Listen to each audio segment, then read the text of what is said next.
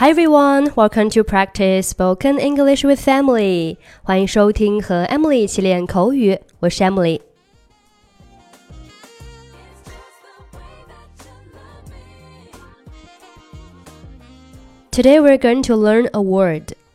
Criticize. Criticize. Criticize. Criticize. C R I T I C I c i z e 做动词有批评的意思，可以做及物动词，也可以做不及物动词。用作及物动词时，后面可以直接加 somebody，表示批评某人。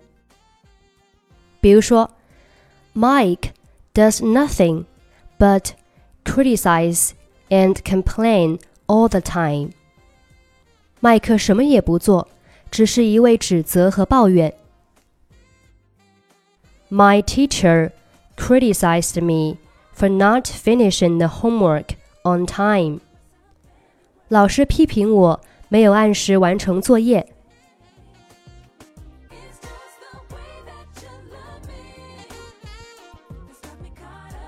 终于到家了，不过今晚我们有一大堆作业要做。Home at last.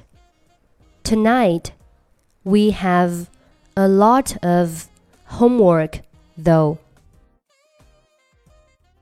你是说我们没有时间看最喜欢的电视节目了吗？简，你知道我真的不喜欢我们的老师，他布置的作业太多，而且总是在大家面前批评我。Are you saying we don't have time to watch our favorite show tonight. Jane, you know, I really don't like our teacher all that much. He gives far too much homework. He criticizes me in front of everyone all the time. 说实话，我也不是很喜欢他。他有点乏味， 而且一点也不活跃，看起来总是一副不开心的样子。To tell the truth, I don't really like him either. He's kind of boring and not very active. He always looks unhappy too. 对呀，而且他还，Yes。and he also. 你觉得我们应该在背后这样说他吗？Do you think we should be talking about him like this behind his back? 不应该，毕竟他是我们的老师，我们应该找点好的说。如果你不能说点好的，那就别说了。Probably not. After all, he is our teacher.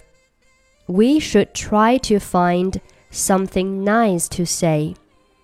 If you can't say something nice, you shouldn't say anything at all. 我完全赞同。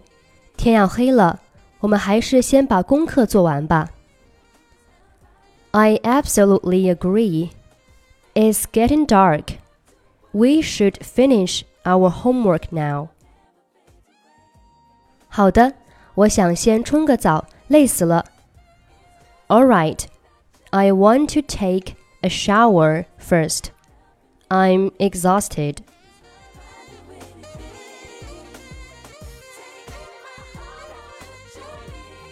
Home at last. Tonight we have a lot of homework though. Are you saying we don't have time to watch our favorite show tonight? Jane, you know, I really don't like our teacher all that much. He gives far too much homework. He criticizes me in front of everyone all the time. To tell the truth, I don't really like him either. He's kind of boring and not very active. He always looks unhappy too. Yes, and he also. Do you think we should be talking about him like this behind his back? Probably not. After all, he is our teacher. We should try to find something nice to say.